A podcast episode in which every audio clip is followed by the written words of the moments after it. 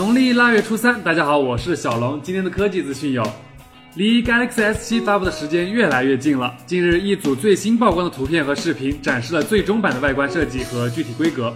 新机将搭载骁龙八二零或 Exynos 八八九零处理器，四 G 运存，十六 G 起步的存储空间，前置八百万，后置两千万像素摄像头，且配有压力触控感应面板。大家觉得如何呢？HTC 虚拟现实眼镜 HTC Vive 终于要开始预售了，它可以让用户体验非凡的虚拟现实游戏与虚拟场景。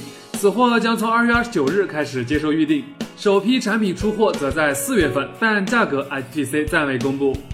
今天贾跃亭发微博称将告别乐 TV，将启用乐视新 logo，好看与否暂且不谈，因为粉丝关注的焦点根本不在这儿，主要还是快播，对，还是快播。今天，万达正式宣布以不超过三十五亿美金收购美国传奇影业，这是迄今中国企业在海外的最大一桩文化并购。传奇影业 CEO 托马斯·托尔将留任，继续负责公司的日常经营。除了无边框外，努比亚 Z 十一还有什么呢？现在，努比亚 Z 十一被爆出很有可能将采用双摄像头。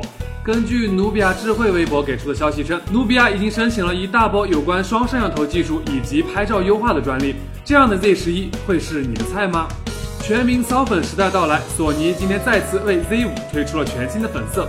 不过此次全新的粉色尚未公布是否会登陆中国大陆，索法妹子们的心里估计又开始蠢蠢欲动了吧？